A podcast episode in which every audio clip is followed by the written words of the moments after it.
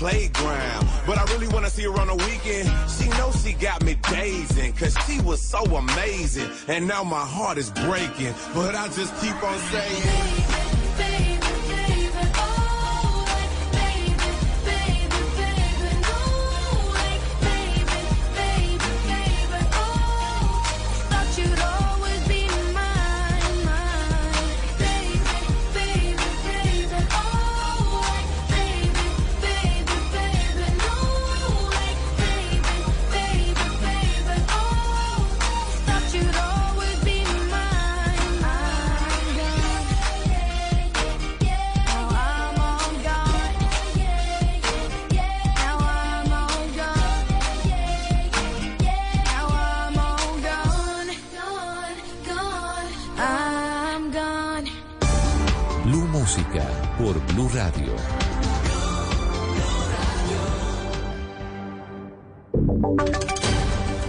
Y sonidos de Colombia y el mundo en Blue Radio y bluradio.com, porque la verdad es de todos. Ya son las 12 de la noche y un minuto actualizamos las noticias en Blue Radio y mucha atención porque 25 municipios del departamento de Santander están en riesgo de racionamiento de agua potable debido a el fenómeno del niño. Sobre esto nos informa Boris Ceja. Según el Instituto de Hidrología, Meteorología y Estudios Ambientales IDEAN, unos 25 municipios de Santander tendrán problemas de abastecimiento de agua potable debido a las altas temperaturas generadas por el fenómeno del niño. Por este motivo, la Dirección del Riesgo Regional activó un plan con la empresa de servicios públicos para disponer un sistema de carrotanques que permitan llevar el líquido a diferentes lugares. Fabián Vargas, director del Riesgo de Santander. El plan de contingencia elaborado por parte de la Oficina de Gestión de Riesgos y por parte de la ESAN para contener y mitigar el fenómeno del niño que está ingresando a Santander. Una etapa en la que vamos a tener un descenso en las lluvias, racionamiento en algunos sectores. En este momento el 30% del departamento de Santander tiene afectación por desabastecimiento de agua en la temporada seca, en municipios como Aratoca, Barichara, Landazuri y Lebrija. 12 de la noche y 12 minutos. Hablamos ahora sobre el caso de la caleña que fue asesinada en Chile en medio de un acto de intolerancia. De eso nos habla Estefany Toledo. Jennifer Alexandra Cortés era una caleña de 30 años que decidió ir a Chile a buscar oportunidades para brindarles un mejor futuro a sus tres hijos. Desde el año 2021 salió de su casa materna en el barrio El Retiro, al oriente de Cali, para poder cumplir este sueño. Sin embargo, su estadía en los últimos meses se volvió tortuosa, pues una de sus vecinas empecinó en alegar que Jennifer trataba de seducir a su esposo. Laura Cortés, hermana de la víctima. Ese muchacho se volvió loco y cogió y le dijo que sí, que sí le iba a pegar a la mujer de él, que también le tenía que pegar a ella. Y cogió y que le empezó a pegar a mi hermana y de un momento a otro sacó cuchillo y se lo pegó ahí en el cuello. Ahora la familia Cortés suma esfuerzos con sus amigos y la comunidad del barrio El Retiro para poder repatriar el cuerpo de Jennifer. El traslado tiene un costo de un millón novecientos mil pesos chilenos que en pesos colombianos superaría los 8 millones. 12 de la noche y 13 minutos, un nuevo caso de feminicidio se registró en Valledupar cuando fue asesinada una mujer de 31 años. Nos informa Adrián Jiménez. En horas de la madrugada de este domingo se registró el asesinato de Nimi Arango Solano, de 31 años, quien murió tras ser degollada por su pareja sentimental y padre de sus dos hijos en medio de una fuerte discusión que se registró en la calle 29 con carrera 16 en el barrio Simón Bolívar de Valledupar. Según la versión preliminar entregada por las autoridades, el hombre, de quien no se conoce identidad, habría llegado a la casa de una tía de los dos menores minutos después de cometer el hecho, confesando el crimen y asegurando que se entregaría a las autoridades. Sin embargo, se dio la huida y no se conocen rastros sobre su paradero, por lo que las autoridades se encuentran adelantando las investigaciones del caso para lograr su pronta captura. Al menos así lo confirmó el secretario de gobierno encargado del departamento del Cesar, Carlos Quintero. Inmediatamente él sale hacia donde un familiar, donde le informa lo ocurrido y hasta el momento Policía Judicial está adelantando todas las investigaciones del caso. Hasta el apartamento donde Arango Solano residía con sus dos hijos llegó la SIGIN de la policía para hacer la inspección técnica del cadáver, el posterior levantamiento y su traslado hacia medicina legal. Noticias contra reloj en Blue Radio. Y cuando ya son las 12 de la noche y cuatro minutos, la noticia en desarrollo, el régimen de Daniel Ortega condenó a 10 y 8 años de prisión a dos opositoras por traición a la patria. Ambas mujeres fueron detenidas en el marco del quinto aniversario de las manifestaciones contra la dictadura sandinista. La cifra que es en noticia, la pobreza en Colombia cayó del 39.7% en 2021 al 36.6% en el año 2022. Un millón trescientas mil personas salieron de la pobreza el año pasado, la mayoría en las ciudades de Cali, Bogotá y Medellín. Y quedamos atentos al eh, Departamento de Estado de Estados Unidos porque confirmó que el subsecretario de la Oficina de Asuntos Internacionales de Narcóticos, Todd Robinson, llegará este lunes a Colombia para reunirse con las autoridades nacionales. El desarrollo de estas y más noticias en blurradio.com. Continúen ahora con Blue Música.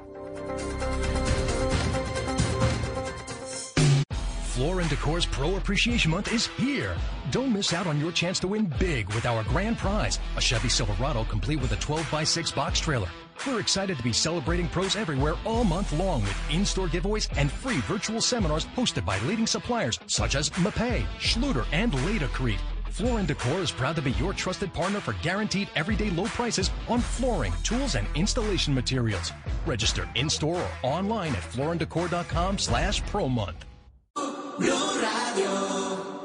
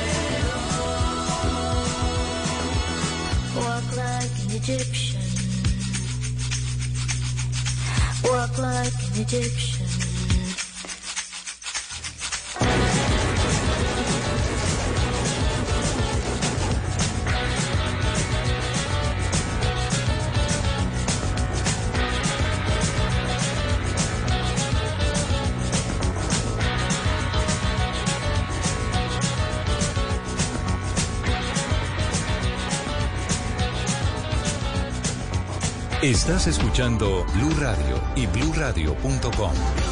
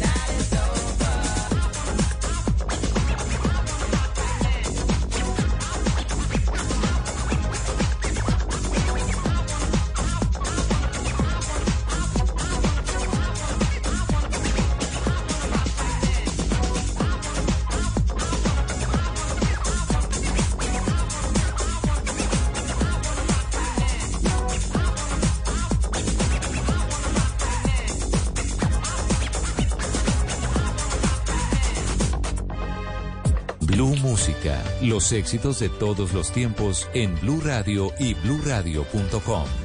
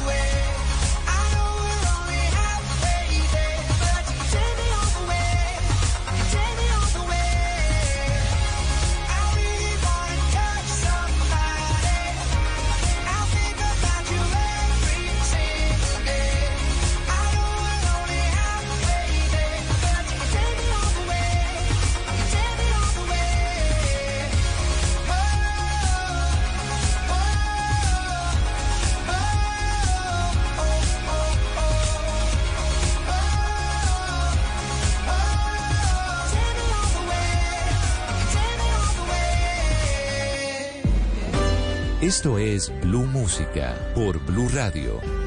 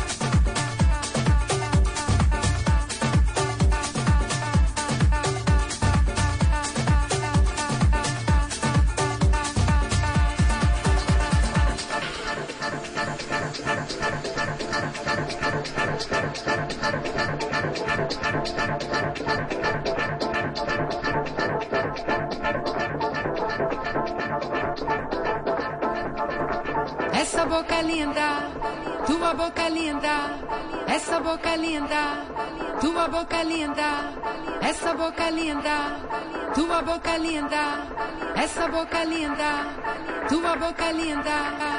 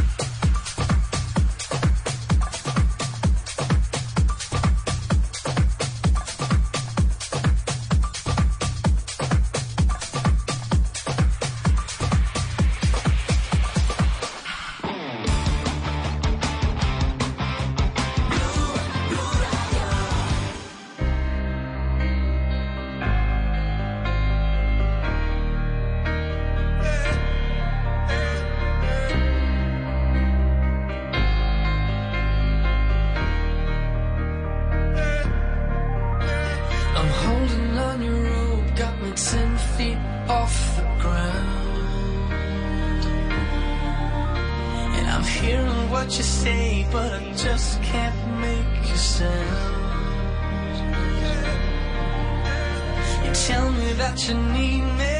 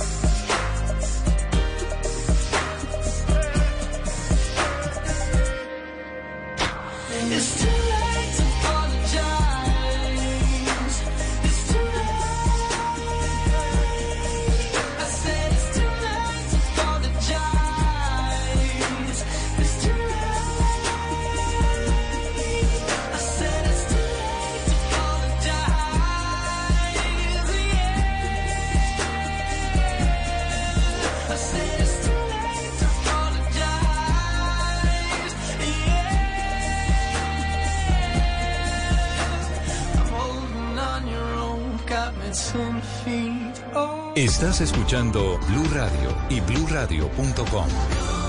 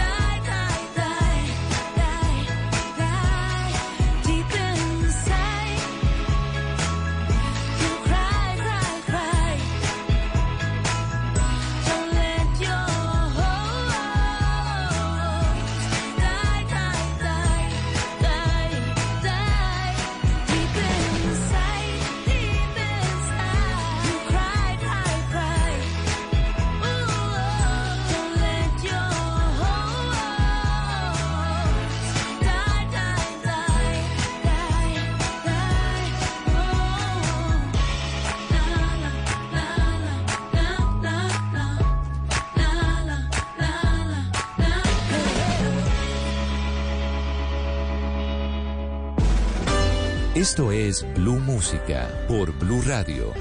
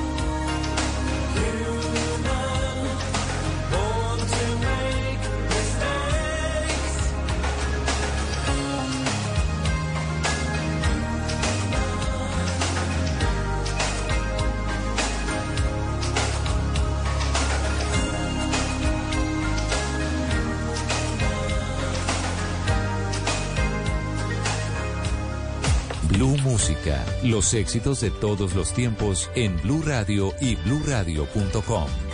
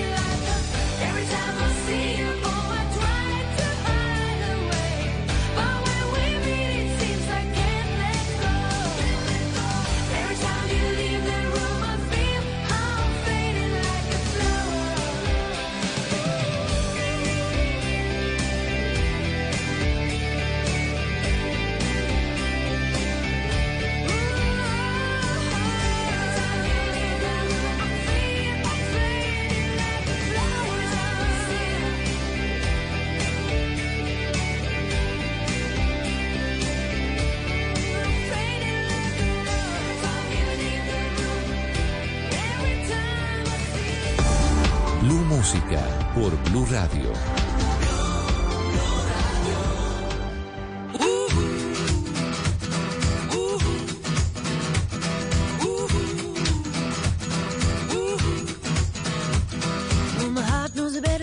myself, so I'm gonna let her do all the talking. Ooh. Ooh. I came across a place in the middle of nowhere with a big black horse and a cherry tree. Ooh.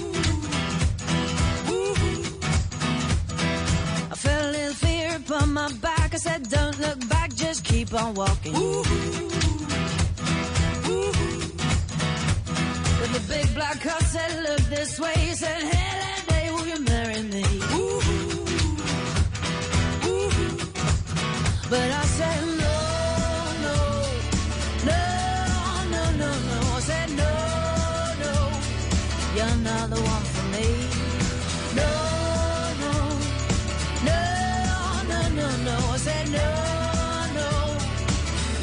One for me. Ooh. And My heart hit a problem in the early hours, so I stopped it dead for a beat or two. Ooh. Ooh. But I cut some cord and I shouldn't have done it, and it won't forgive me after all these years. Ooh. So I sent it to a place in the middle of nowhere with a big black horse and a cherry tree. Ooh. come back cause it's all so happy and now I got a hole for the world to see. Yeah. Ooh. And it said no, no, no, no, no, no, said no, no, you're not the one for me. No, no, no, no, no, no, said no, no, you're not the one for me. Ooh.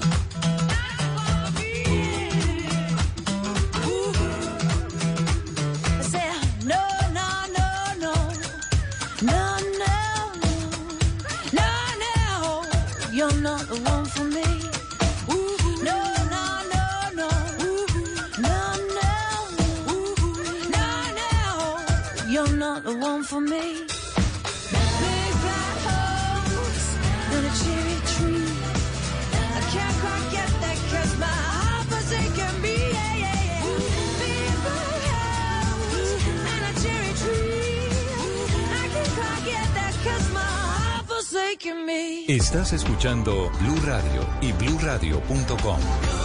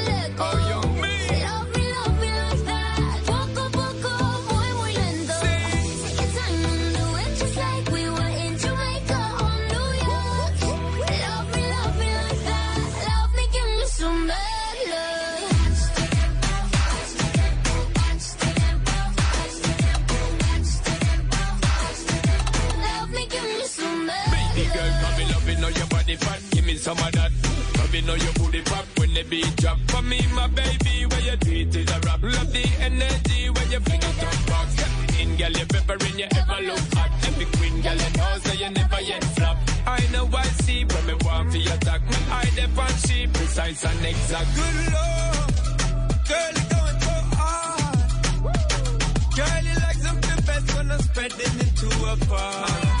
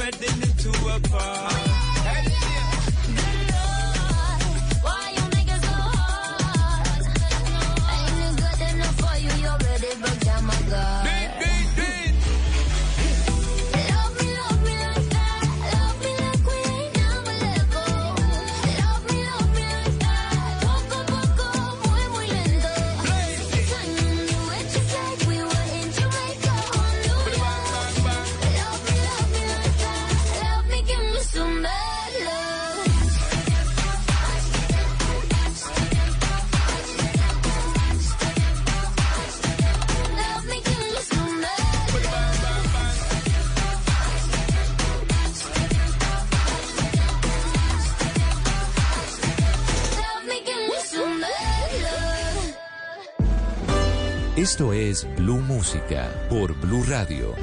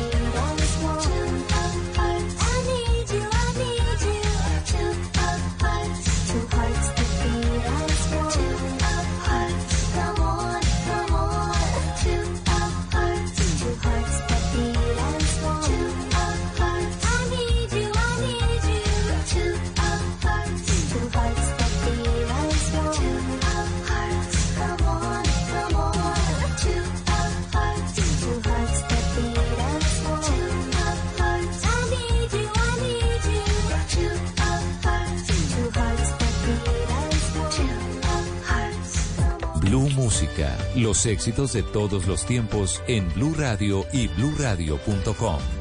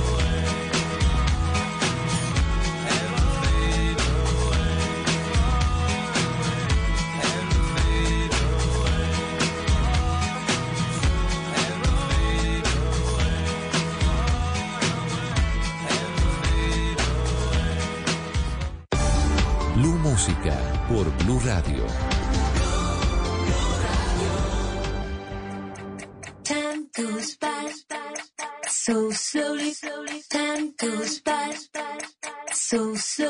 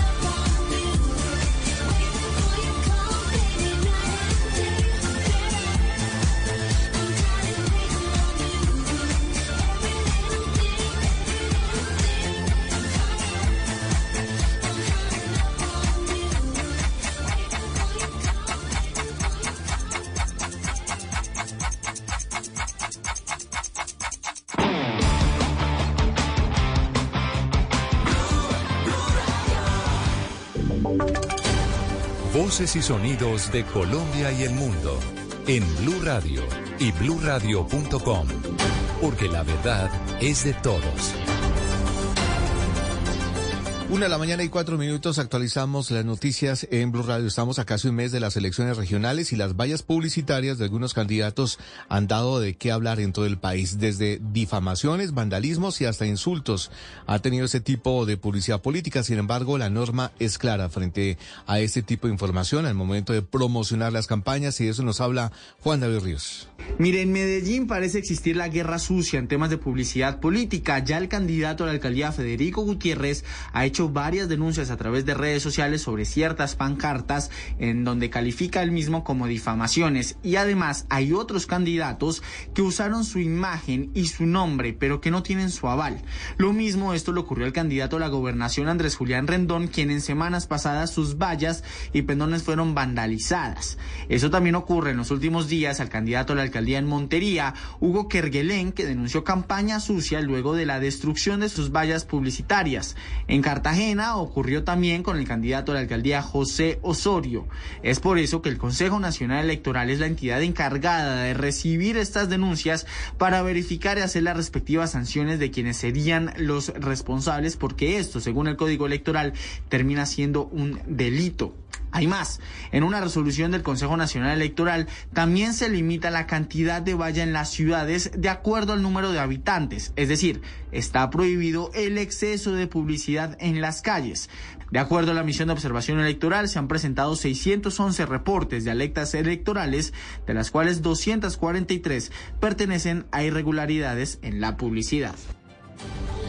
Una de la mañana y cinco minutos. Ahora hablamos de las dificultades que tienen los jóvenes en Colombia para acceder a oportunidades laborales y sobre todo para pagar las deudas que tienen en el momento de adelantar sus estudios universitarios. Pablo Arango. Efectivamente hablamos de la realidad de las ofertas laborales para los jóvenes en Colombia y las dificultades de ellos mismos para pagar las deudas del ICETEX. Tenemos voces, por ejemplo, de Daniel Ortiz, de Paula Romero, que han salido de la universidad, que han tenido problemas para pagar las cuotas del ICETEX, pero que también han visto coartadas las oportunidades laborales. Y es que según el último informe del DANE sobre mercado laboral, en el trimestre de mayo a julio, la tasa de desempleo para jóvenes fue de 16,6%.